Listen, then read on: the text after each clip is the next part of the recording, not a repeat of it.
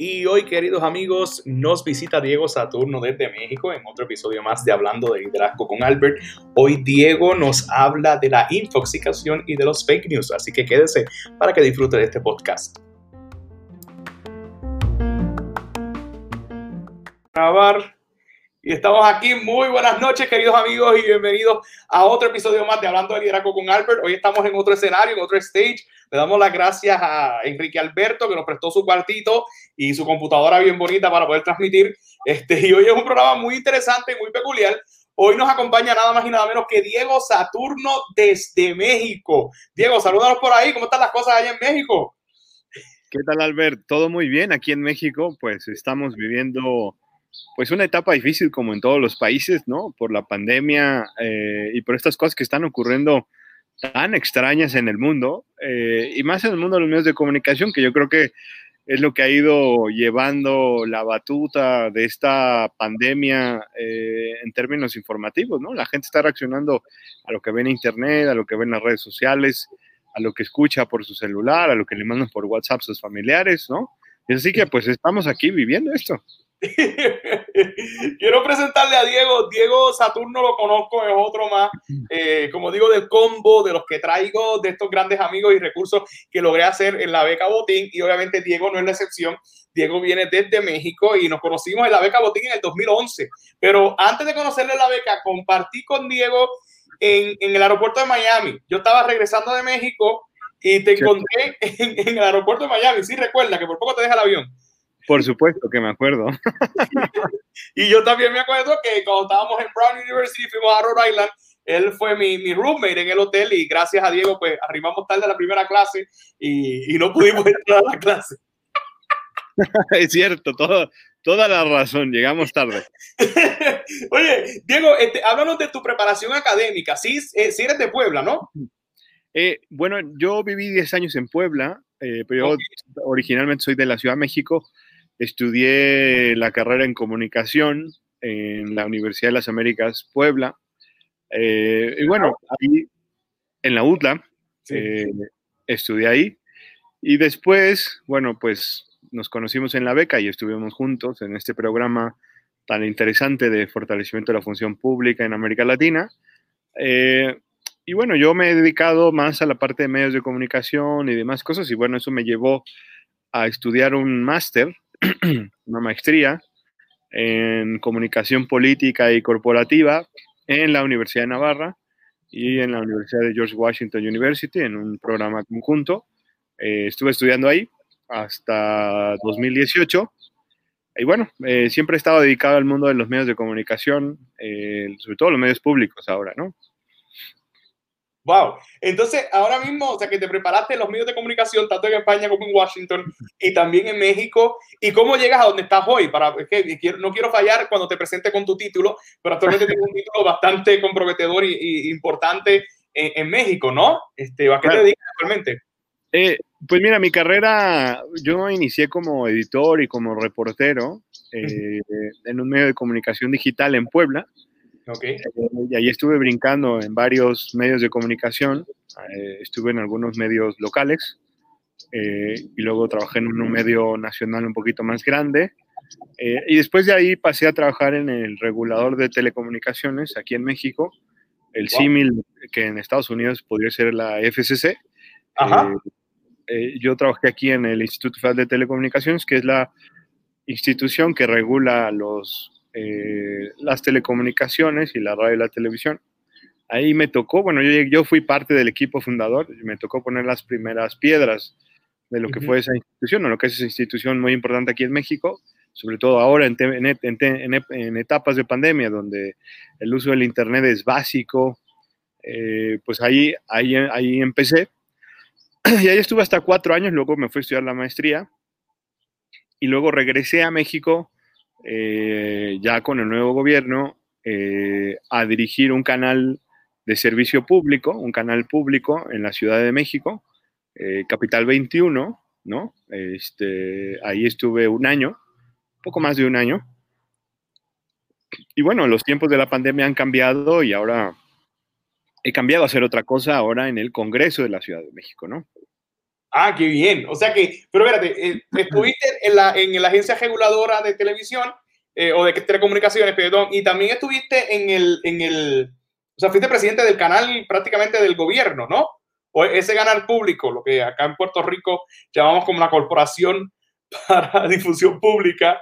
Eh, está por ahí, está por aquí. Aquí estamos. Sí, sí, sí, Sí, seguimos en vivo, seguimos en vivo. Mira, este, Diego, eh, háblanos de, eh, sí presidiste un canal, pero sí recuerdo de la poca memoria o de lo poco que voy recordando, lo que publicaste en un pasado. ¿Se vio repercutido o te lo sacaron en cara mientras presidías o asumías una posición gerencial? O, te citaban o no tanto? ¿Cómo, cómo enfrentaste esa situación? ¿Hubo alguna o no tanto?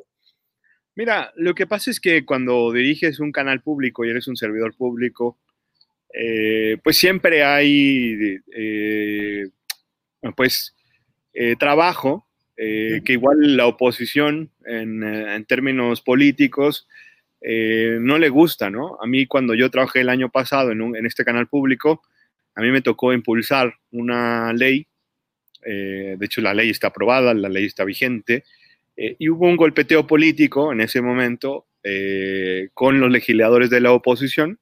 No estaban tan de acuerdo con el proyecto que estábamos sometiendo a consideración del Pleno del Congreso. Y bueno, eso generó mucho ruido. Y obviamente eso generó algunas eh, repercusiones mediáticas, yo diría más que nada, con los legisladores de la oposición.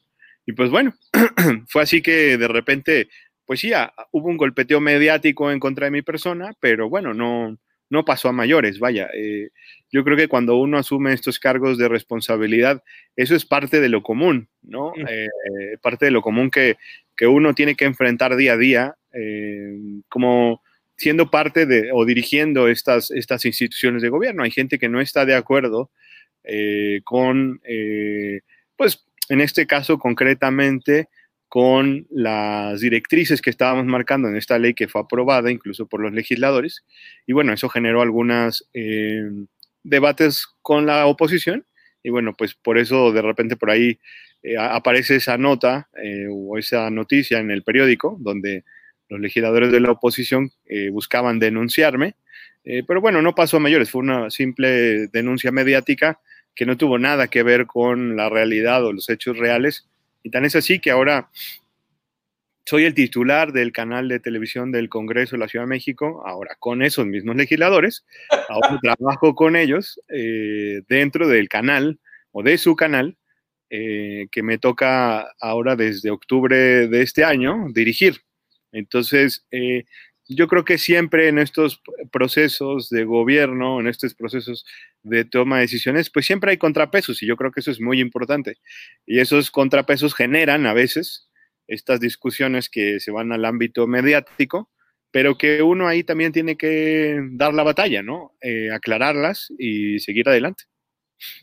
No, me, me, me, encanta, me encanta. Oye, y en tu trayectoria cuando eras estudiante universitario, ¿qué destreza fortaleciste o qué de lo que desarrollaste en la universidad lo has tenido que aplicar ahora en el campo laboral? Mira, yo creo que mucho tiene que ver eh, la parte de la coordinación de equipos. Eh, muchos de los trabajos universitarios o cuando uno está en, la, en el high school, en la preparatoria o en estos momentos, pues yo recuerdo mucho que te dejaban muchos trabajos en equipo, ¿no? De alguna otra forma, eh, uno tenía que liderar estos procesos eh, con estos equipos de trabajo. Eh, y la verdad yo creo que eso me dejó mucha enseñanza, porque ahora tengo que liderar un equipo de varias personas y tengo que ejercer un liderazgo colaborativo, más en, un, en términos televisivos donde estamos en la pantalla todos los días, ejercemos un trabajo de producción muy fuerte y es muy importante este trabajo en equipo que se haga eh, con todas las manos que están en el canal de televisión, a veces productores, camarógrafos, conductores, guionistas, reporteros, ¿no? Eh, pues eh, ejercer este trabajo colaborativo, que este trabajo en equipo, que la verdad lo fui aprendiendo desde que estaba en la secundaria y en el high school, no se diga. yo creo que eso me ayudó muchísimo, e incluso en la parte universitaria también, eh, de liderazgo para poder ir tomando estos caminos y estas riendas eh, para ir tomando decisiones, sobre todo en un medio de comunicación en el que estamos al aire 24 horas al día, 7 días a la semana. Wow, wow. O sea que mientras estás con nosotros, está corriendo el canal y tienes bastante responsabilidad que en cualquier momento te pueden llamar si surge una situación y tienes que atenderla desde donde estás, ¿no? Exactamente, sí. Pues hay ingenieros detrás que están ahí trabajando. Eh, y pues sí, o sea, tienes que estar pendiente de lo que pueda pasar en cualquier momento eh, en la programación y en estos debates que se van dando, ¿no? Porque en mi, en mi, función ahora, pues sí, obviamente es el canal legislativo, pero es un canal legislativo que trata de darle transparencia, eh, trata de darle derecho a la información a la gente de lo que está ocurriendo con las decisiones que toman los legisladores, en este caso de la Ciudad de México.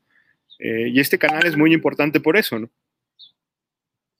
a, ver, si, a, ver, si, estoy entendiendo bien. Es como el CISPAN de México. Sí, que se llama? Sí, sí. Ah, es perfecto. Sí, yo traté de compararlo con el de, la gran nación y entonces, pues sí quería confundir. Sí, es CISPAN.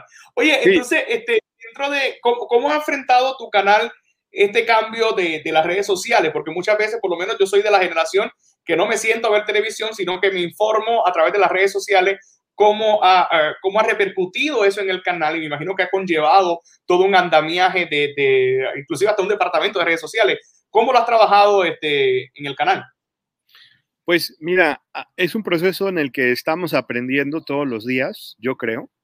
Eh, yo creo que no hay unas reglas escritas eh, de lo que tiene que ver con eh, las redes sociales para usos de medios de comunicación. Yo creo que todos los días estamos aprendiendo. ciertamente en el caso concreto de este canal de televisión, es un canal que la verdad está un poco abandonado eh, de hecho, mi llegada tiene que ver con, a dirigir este canal, tiene que ver con revivir, ¿no? Eh, dejar a un lado esta etapa gris que estaba viviendo el canal de televisión para poder eh, sacarlo adelante. Entonces, hemos iniciado un trabajo muy importante para revivir las redes sociales del canal de televisión que poco a poco van creciendo.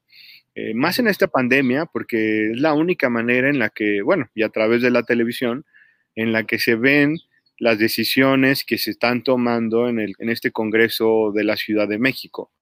Eh, como sabes, pues por la pandemia, eh, pues todo es a la distancia, ¿no? Entonces, ahora hemos tenido que ejercer un trabajo muy importante de tener que tomar estas sesiones de Zoom o estas sesiones donde, donde debaten los legisladores, donde discuten todos los temas, donde aprueban leyes, donde aprueban puntos de acuerdo y estas, estas sesiones las transmitimos a través de las redes sociales, pero también a través del canal de televisión, para que la gente pueda tener acceso a la información y a lo que está ocurriendo en el ámbito legislativo de la Ciudad de México. Estos días, sin duda, por ejemplo, aquí en la ciudad, a nivel legislativo, son cruciales por la aprobación del presupuesto de egresos del año que entra, ¿no? El dinero que eh, el gobierno de la Ciudad de México y todas las instituciones de gobierno de aquí, lo, de la Ciudad de México, van a ejercer el año que entra. Es una decisión que, por ejemplo, la estaremos televisando el próximo martes. Eh, todos estos debates que estarán ahí. Entonces, es una labor muy importante, es muchísimo trabajo y sobre todo más tener que eh, revivir este medio público que estaba un poco a la deriva, ¿no? Wow, interesante. Oye, déjame aclarar algo. Sí trabaja con el Congreso de la Ciudad de México, no el Congreso Nacional. No, es el Congreso de la Ciudad de México, es un Congreso ah. local, exactamente que es el Congreso simplemente de la ciudad, este, que es como decir una legislatura estatal acá, como la legislatura de un estado en Estados Unidos. Exactamente, sí, sí, sí. O sea, que no necesariamente es el Congreso de la Nación. Donde tiene, ¿Y, y, cuántos, cuántos diputados o como ustedes le llaman congresistas tiene a, a tu cargo o están trabajando dentro de, de, este proceso? Bueno, a mi cargo no, más bien ellos son mis jefes, pero este, son 66 diputados. Wow. Y son representantes de diferentes intendencias o municipalidades de la Ciudad de México. Exactamente. Sí, sí. Ah, súper. Súper, qué brillante soy, qué brillante soy. Soy tan brillante eh, compartiendo con, Diego. Oye, Diego, este, hay, hay un tema medular cuando hablamos de las comunicaciones y es un tema que ha estado este, trending desde, yo creo que desde que asumió la presidencia este, Donald Trump y es cuando hablamos de los fake news. Este, y hubo un congreso donde tú lograste, de los alumni, eh, tuve la oportunidad de conectarme y hablaste de un tema súper interesante y me gustaría abordarlo más. Eh, ¿Cuál ha sido el giro? Porque yo creo que esto del término de los fake news quizás siempre ha existido, pero viene a existir este, ahora ha tomado mucho más auge y más durante la pandemia ha tomado mucho más auge. Eh, si que quizás no puedas, a, los que somos un poquito ignorantes en este asunto, pudiéramos explicarlo, pudieras explicármelo, ¿verdad? Eh, de una manera este, más clara y sencilla, como si fuera un bebé. ¿Qué es un fake news? ¿Okay? Por, por supuesto, pues mira, yo creo que es muy importante que menciones, eh, que hagas este paréntesis que tiene que ver con Donald Trump. Eh, efectivamente, el concepto de las fake news, la verdad, no es, no es un concepto nuevo. Existe de hace muchos años. O sea, yo, diría que desde los años 70, desde los años 60 existen las noticias falsas, eh, las fake news. Pero con el mandato de Donald Trump, el tema de las fake news cobran relevancia porque eh, es uno de los discursos o de las herramientas retóricas que ha utilizado el presidente de los Estados Unidos para defenderse de los medios de comunicación. Sin embargo, las fake news de las que habla Donald Trump no son las fake news realmente. Donald Trump ha utilizado el concepto de las fake news para eh, hablar de estos medios de comunicación eh, que no le dan una buena propaganda, bueno, una buena prensa, yo diría, o no hablan bien del presidente, eh, y él descalifica a los medios de comunicación diciendo que las noticias que publican son falsas, cosa que es falso, ¿no? Eh, sin embargo, yo creo que las fake news o las noticias falsas tienen su origen y han explotado en los últimos años, y ahora más que nunca, por el uso de las redes sociales, pero yo creo que también tiene que ver con el momento en el que estamos viviendo. Eh, en el momento en el que estamos viviendo, en el que la gente ya no cree tanto en los medios de comunicación. Eso ha sido como consecuencia incluso de la propia retórica eh, o los, eh, las narrativas que ha ido construyendo Donald Trump sobre los medios de comunicación, que ejercen eh, un periodismo pues incómodo, porque pues esa es la labor de los medios de comunicación, y sin duda esa descalificación de un presidente a los medios de comunicación, en el caso concreto de Donald Trump, ha generado que la gente vaya desconfiando de los medios de comunicación. Venimos de una crisis de confianza muy importante de la gente hacia todo. Yo creo que ahora difícilmente la gente confía en muchas cosas entre ellos políticos, instituciones, empresas, marcas, eh, muchas cosas. Em, somos, creo que ahora con el uso del Internet y las redes sociales, cada vez desconfiamos de muchas cosas. Y uno de esos, de, esta polarización y de, esta de estos eh, síntomas de desconfianza, han tenido que ver con eh, los medios de comunicación. Y ahí se han visto afectada la credibilidad y la confianza que le ponemos a los medios de comunicación. y a eso, súmale, a eso, perdón, a eso súmale que eh, ahora en las redes sociales es como nosotros nos informamos, ¿no? Este, a través de un WhatsApp que te manda tu tío, tu primo, tu sobrino, tu hermana, te enteras de cosas que tal vez no salen publicadas en el New York Times en el Washington Post o en cualquier otro periódico eh, local o nacional. Entonces, obviamente, tú te estás informando a través de esas fuentes que muchas veces no son verificadas, ¿no? Wow. Oye, eh, y ahora, hablando del tema de, las fuentes verificadas, eh, y, lo lamentable de la situación es que de momento, pues, es esta, esta dicotomía entre lo que establece el líder político, lo que dice el medio de comunicación. Entonces, de momento, estos análisis y uno no sabe ni a quién creerle y dentro, como muy bien mencionan, dentro de la pandemia, pues estaba esta confusión donde quién está diciendo la verdad, a quién le creo verdaderamente y la pandemia no la hay. Y de eso entra las supersticiones y esta, eh, eh, como decir, esta conglomeración desde que te llega la información de lo que viene y de lo que no. En casos que estamos viviendo, eh, tú como experto en comunicaciones, ¿qué deberíamos tomar en cuenta cuando de momento un medio de comunicación dice una cosa, el líder político dice otra? o tenemos mucha información, algunas, a veces uno recibe reportajes que, son reales eh, o que vienen de una fuente, este, ¿qué debemos tomar en consideración cuando hay una noticia para que sea verificada o que nosotros pudiéramos decir, sí, es verídico lo que está aquí y sí puedo compartir este artículo porque sí es una fuente confiable y no es que es una fuente que, que, surgió, alguien se hizo pasar como editor del New York Times o del Washington Post y de momento sale. ¿Qué debemos tomar en consideración para eh, cerciorarnos de que es una noticia que sí es verificada o que sí es validada? Pues mira, de entrada yo diría que eh, cada vez los periódicos o los medios de comunicación se toman más en serio eh, la información que publican, ¿no? Entonces yo diría que eh, yo, yo, estoy sumamente convencido que hay que volver a confiar en los medios de comunicación, porque yo creo que la labor de los medios de comunicación cada vez se está profesionalizando de una forma muy importante. Pero apuntando a tu pregunta, que yo creo que es muy buena, eh, es muy importante entender varias cosas.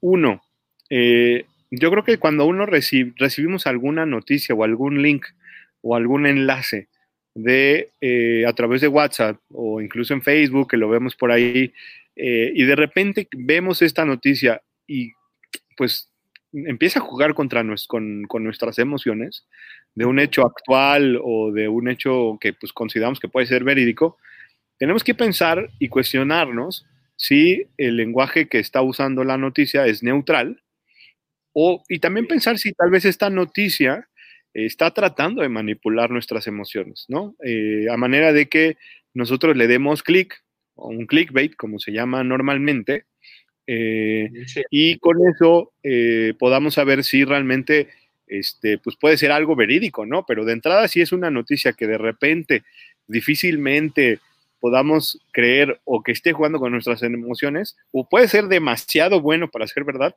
ahí hay que cuestionarse la veracidad de la información, ¿no? Eh, también hay que pensar en la fecha de la noticia, hay que ver qué tan reciente fue. Obviamente hay que ver la fuente, si es un medio de comunicación serio, ¿no? El Washington Post o estos medios eh, que ya conocemos. Eh, o también hay que revisar el autor. A menudo no verificamos la fuente original de un artículo que nos llega a través de las redes sociales.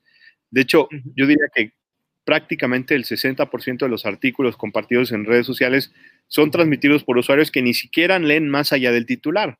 O sea, yo creo que por esta situación de, la inmediatez y la rapidez con la que consumimos el Internet y las redes sociales, únicamente nos vamos con el titular y no leemos el cuerpo de la noticia y pues ya nos creímos algo que ni siquiera eh, estaba ahí bien eh, descrito o estaba ahí muy bien narrado dentro del cuerpo de la noticia, ¿no? Y obviamente, pues ver si la fuente proviene de, la información proviene de una fuente creíble, es una noticia que abusa de los datos o los usa a alguna situación eh, que nos pueda perjudicar o beneficiar. Es un tema que genera una casualidad o correlación o y bueno, si la, noticia da este, datos verídicos o reales, ¿no? Este, y demás cosas. Yo creo que también tenemos que pensar en que el Internet, en estos casos, eh, juega mucho con los algoritmos. Eh, cuando tú te metes a Internet, obviamente eh, las cookies o los algoritmos pues están tratando de darte la información que en teoría ellos piensan que tú estás buscando.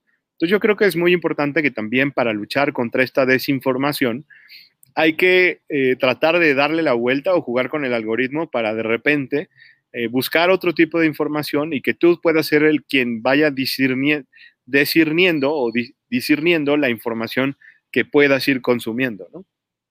No, y que súper interesante y obviamente más en el contexto de que quizás alguien que no tenga el conocimiento, como eh, me, encanta lo que menciona, de que envuelve una emoción y, por ser emocionante quizás lo compartamos para traer esperanza. Yo creo que durante esta pandemia eh, de momento salía la, la, la, noticia de la vacuna y la estamos compartiendo desde marzo y, y, yo creo que ahora si acaso es que se está viendo una luz al final del camino con una realidad, con unas fechas ponderadas, pero, pero sí, la gente comparte por emoción, pero sí es importante que nosotros como muchas veces líderes o, o kind of figuras públicas, eh, debemos considerar y ponderar lo que vamos a compartir en nuestras redes, porque puede generar en cierta manera una desinformación eh, o algo que no es validado y algo que, es, que repercuta en prácticamente algo que no sea saludable o negativo. Eh, de ahí quiero trazar una línea hacia la próxima pregunta, que es otro tema que queríamos hablar hoy. Y, también lo escuché en, en, aquel conversatorio que tuviste hace poco, y es la infoxicación.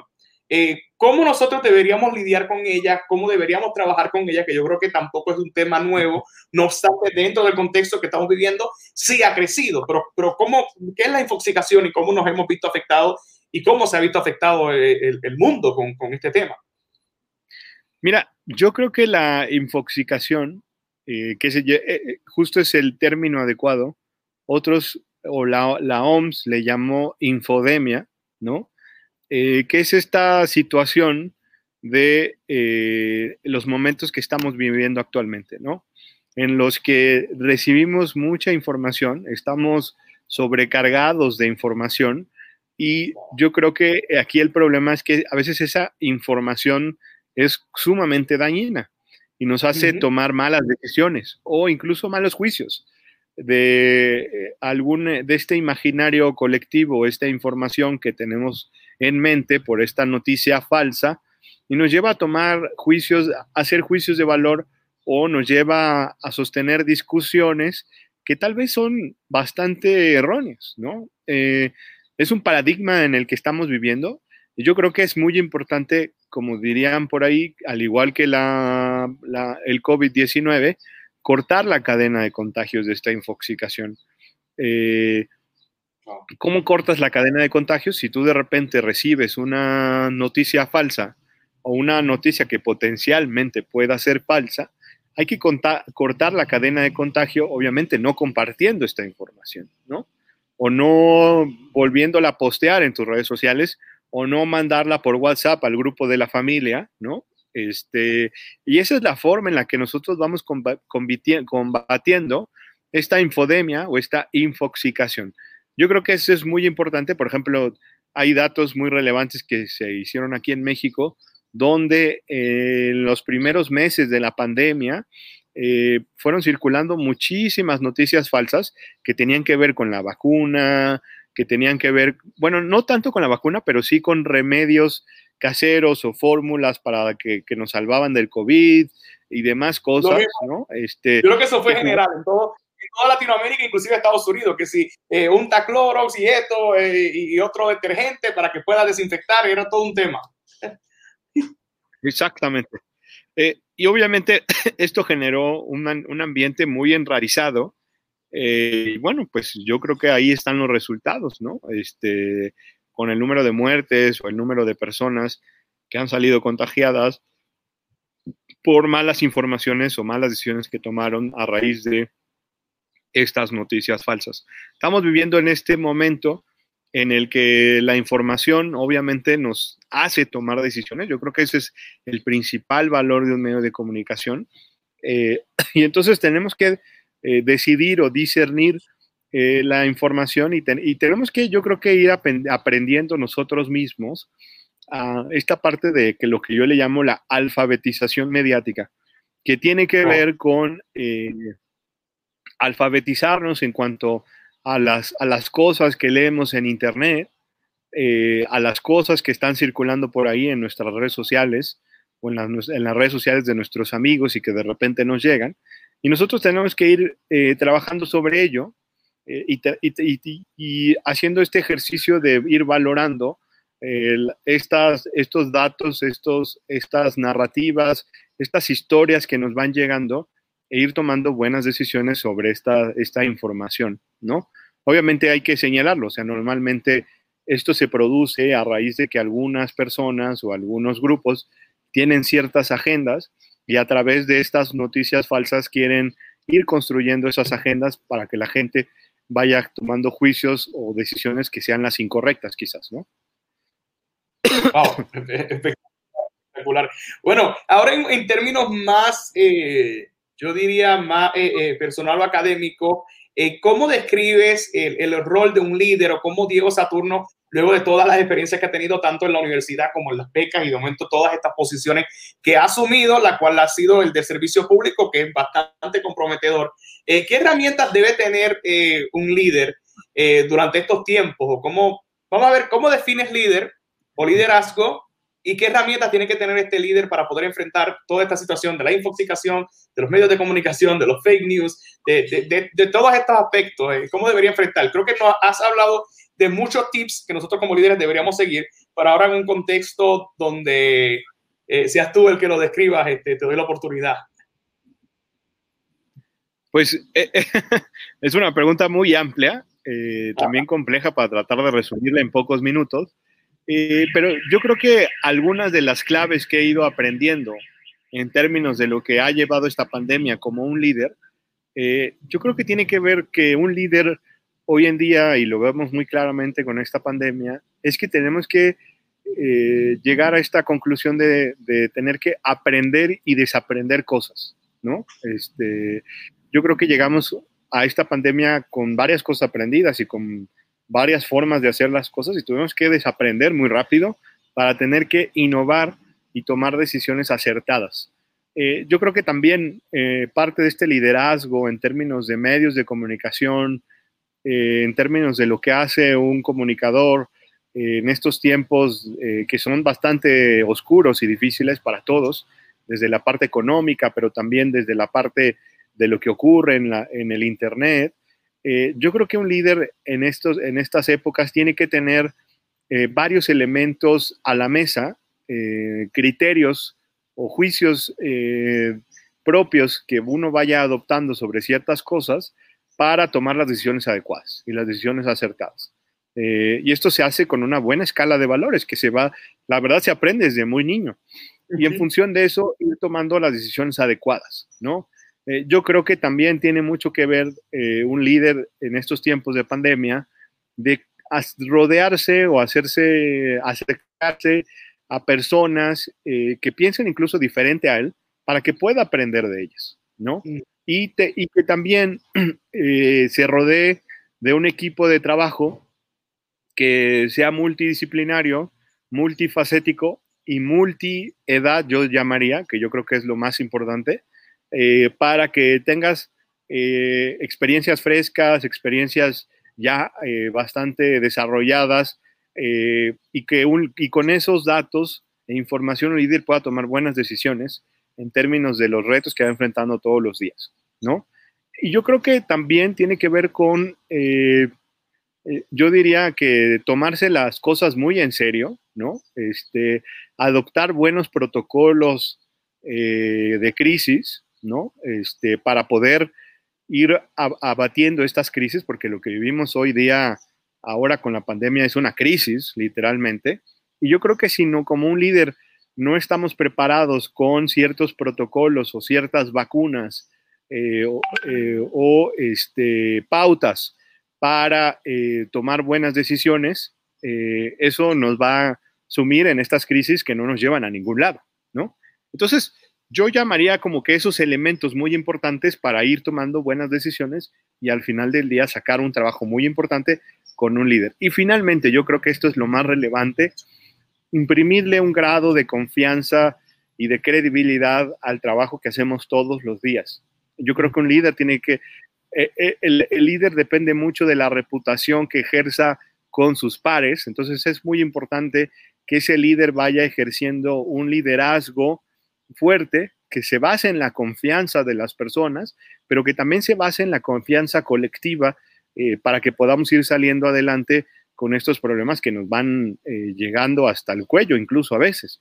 Entonces, eh, a partir de ir generando confianza en tus audiencias, con tus pares, con tu equipo de trabajo, es como un líder se va empoderando y a través de esa reputación fuerte puede ir legitimando sus propias decisiones. No, me, me, me, encanta, me encanta, me encanta cómo, cómo, lo describe. Oye, y dentro de tu experiencia eh, en estos puestos de servidor público, ¿hay alguna anécdota con la cual nos puedas compartir que, que, conlleve alguna experiencia de aprendizaje, sea jocosa, sea negativa, que de momento, mira, me pasó esto, me aconteció esto y aprendí esto? Pues sí, yo creo que pues es una experiencia, yo diría que las mejores experiencias son las más recientes. Eh, y bueno, hace, hace como un mes tuvimos una crisis muy fuerte dentro del canal. Eh, se nos fue la señal de televisión por 26 horas, ah. ¿no? lo cual es bastante grave. Y ahí me, ahí me di cuenta eh, que, pues bueno, eh, obviamente llegamos a un canal que estaba prácticamente en, la, en, en, las cenizas, ¿no? Y que estamos reconstruyendo. Entonces, pues había muchos equipos tecnológicos que venían operando 24 horas al día, 7 días a la semana y pues nunca le habían dado mantenimiento. Entonces, como cualquier máquina, pues un día iba a fallar y pues falló, ¿no? Y ahí me di cuenta perfectamente que eh, hay veces que eh, tienes que establecer estos protocolos eh, para atender estas crisis y estos, estas pautas que te den claridad sobre a quién tienes que despertar en la noche o qué tienen que hacer los ingenieros o qué, tú qué tienes que decir en términos de, de tomar las decisiones para afrontar la crisis, qué tipos de mensajes tienes que ir eh, subrayando para ir saliendo adelante, ¿no? Entonces tiene que ver un poco con eso. No, espectacular, espectacular. Oye, Diego, luego de todo lo que has alcanzado, ¿dónde te visualizas en el futuro o a qué aspiras? Este, luego de haber alcanzado tanto, algunos sueños que puedas compartir eh, dentro de algunas metas a largo o a corto plazo. Pues mira, eh, a mí me gusta mucho el tema del servicio público. Yo espero eh, seguir trabajando dentro del servicio público por algunos años más eh, y después seguramente tomar algún otro rol de liderazgo desde la sociedad civil o en algún otro cargo importante como líder de opinión pública para ir marcando una cierta agenda que tenga que ver para ir desarrollando una, mejor ciudad, un mejor país. pero también yo creo que hay que, es lo que también lo pienso a, futuro, ir, forjando estas nuevas eh, generaciones con estos buenos tips que uno va aprendiendo poco a poco. E ir dando la oportunidad que cada vez los jóvenes tomen el liderazgo en esta nueva realidad que nos, en la que estamos enfrentando, ¿no? Yo creo que, como lo decía hace un momento, yo pienso que un líder tiene que ver que utilizar o hacerse llegar de varias eh, experiencias, sean de gente muy joven y de gente con más experiencia para ir desarrollando un buen liderazgo innovador que sin duda nos ayude a romper con estas crisis que estamos viviendo, ¿no? Espectacular, espectacular. Eh, Diego, eh, para ir cerrando un poquito la conversación que tenemos hoy, que es espectacular, un gran recurso que tenemos ante nosotros hoy, yo, yo que tengo que mencionar un dato bien interesante que, que la última vez que fui a México descubrí House of Cards. La estaba viendo en tu apartamento y yo, ¿y esa serie de qué es o de qué se trata? Y era justo cuando estaba incursionando yo acá en la política y de ahí me enamoré de House of Cards y de la serie porque estaba viendo los primeros episodios y los primeros episodios lo vi en la casa de Diego ahí en México. Eh, háblanos de, de, de, tu serie favorita o, o, o de lo que tienes tiempo dentro de tu cargada agenda ¿Alguna serie que recomiendas o que te encanta ver? Pues mira, yo creo que una de mis series favoritas es esta serie de Scandal. Es ya vieja, pero a mí me gusta mucho. Eh, desafortunadamente, pues ya las últimas temporadas no fueron tan buenas como las primeras. ¿Cómo se llama esa? Este... Scandal se llama. Ah, Scandal, sí, obvio, sí, la de la abogada. Ajá. Exacto, la de la abogada, que trabaja en la Casa Blanca. Es bastante, es bastante buena. Bueno, no trabaja en un despacho para la Casa Blanca, ¿no? Efectivamente, efectivamente, sí. Esa serie me gusta mucho porque tiene bastante juego con el tema de medios de comunicación y es muy bueno. Obviamente, House of Cards me parece una serie buena en las primeras temporadas, pero ya después como que creo que pierde un rumbo y ya se descarrila, ¿no? Eh, pero eh, yo creo que The Crown también, yo creo que es una serie que habla sobre política, bastante buena. Y ahora mismo eh, The Crown lleva tiempo ya en, Netflix, pero creo que ahora cuando nació, salió, perdón, este último episodio, pues como sale Lady D, pues sí ha tomado un, un auge. porque yo recuerdo que la empecé a ver hace años y no, no aguanté, pero entonces de momento ya ahora pues hay muchas masas que me están moviendo este, a verla, ¿no? Este, claro. de mucho interés. Yo creo que esa serie también es muy buena. Y una que recomendaría también mucho es de West Wing, ¿no? Que aunque es muy ah, viejito. Pero, obvio. Pero es un clásico. Es un clásico de. Antes de que subiera House of Cards o que salieran todas estas películas, de West Wing, yo creo que fue de, la, de las primeras. Y, tienen una, proyección del presidente bastante elegante. Oye, este, entonces, eh, Diego, un libro favorito, lectura, ¿qué nos recomiendas a los líderes para leer, además de ver series? Pues mira, a mí me gustan mucho eh, las historias que cuenta acá un periodista mexicano que se llama Jorge Cepeda Patterson. Tiene un libro muy bueno, bueno o tiene varios libros. Yo soy muy fanático de estas series eh, periodísticas, ¿no? Este, que están situadas con alguna similitud con los personajes políticos del tiempo, ¿no? Por ahí hay una serie, su último libro es bastante bueno, que me gusta bastante. Yo soy muy seguidor de ese escritor mexicano, periodista. Eh, Muerte contra el reloj es muy buena, ¿no? Este, y bueno, yo eh, recomendaría mucho a ese escritor. Este, ahora este último libro que ha sacado me ha gustado bastante que está situado en eh, la Tour de France, ¿no? por ahí un, un, thriller político involucrado con, eh, en el escenario francés. Normalmente hablaba de situaciones mexicanas, pero ahora se metió a hacer esto que bastante, bastante bueno, ¿no? Súper, súper, súper, súper espectacular. Hay que, hay que, ponderarlo. Y hablemos de, las, de, de los largometrajes. ¿Alguna película que, que, que, te haya llamado la atención, que te guste? Pues mira, todas las películas que tienen que ver con periodismo me encantan. Perdón. Este, pero sin duda, una de ellas tiene que ver con eh, State of Play. Me parece una película muy buena. Eh, con Al Pacino y Russell Crowe. Es una de mis películas favoritas. Yo creo que es mi película favorita. Eh, State of Play, que es definitivamente un thriller político, periodista bastante bueno, que yo creo que tiene, tiene mucho que rescatarse, que es parte de mis películas favoritas, ¿no? Oh, me encanta. Oye, entonces, este, en términos de los que no estamos acostumbrados a leer artículos periodísticos o, o, o, en cierta manera ver este, eh, muchas veces estos periódicos, por lo menos de, de, qué, de qué periódicos yo por lo menos debo tener en mi celular, que de seguro es una información, lo que van a compartir es importante, por lo menos además de los de mi país, pero a nivel internacional, ¿de, de, de qué noticiarios yo debo tener por lo menos eh, una aplicación para recibir una notificación de alguna noticia importante a nivel mundial? Que aprovecho para, para hacerte la pregunta. Pues mira, yo confío mucho y ahora en esta nueva etapa que está llevando el país, este, con aparte un ejercicio muy importante en Latinoamérica, ¿no? De hecho, el país acaba de abrir una sede aquí en México yo creo que el trabajo periodístico que está desarrollando el país es bastante relevante. El país es el, periódico, para los que quizás no conozcan. Ahí te refieres al periódico El País.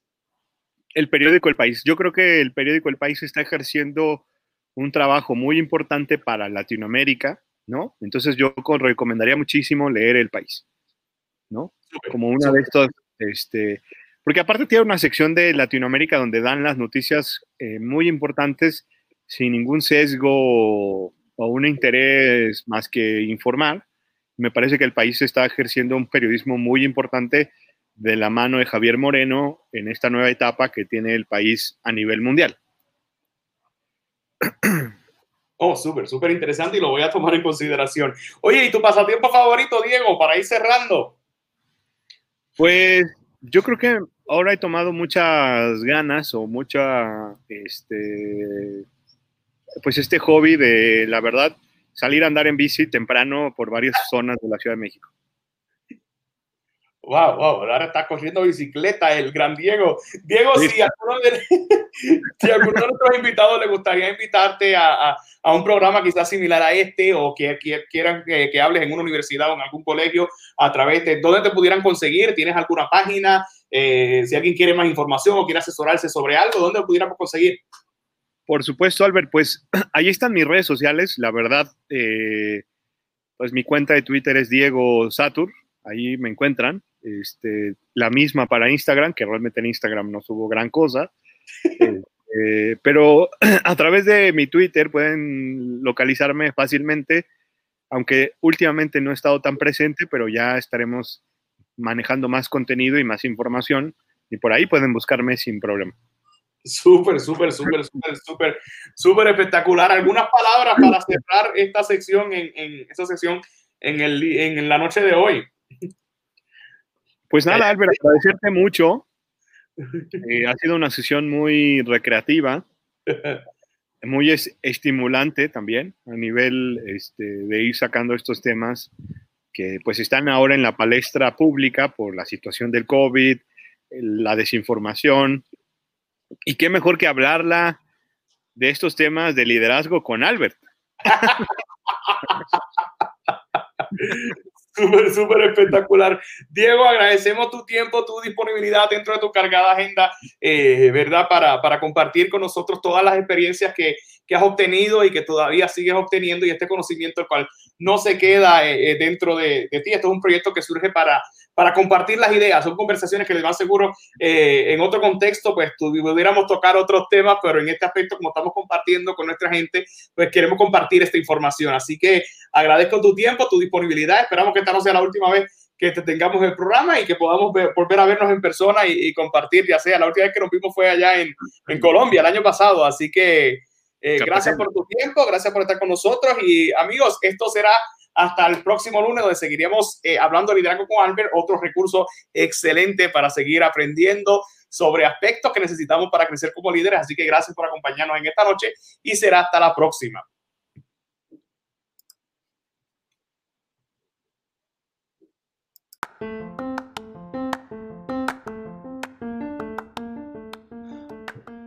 Muchas gracias por sintonizarnos en nuestro podcast. Les recordamos que nos pueden seguir a través de las redes sociales en Instagram Albert787, a través de Facebook Albert Troche o a través de YouTube Albert Troche TV. Así que gracias por acompañarnos y nos veremos en la próxima.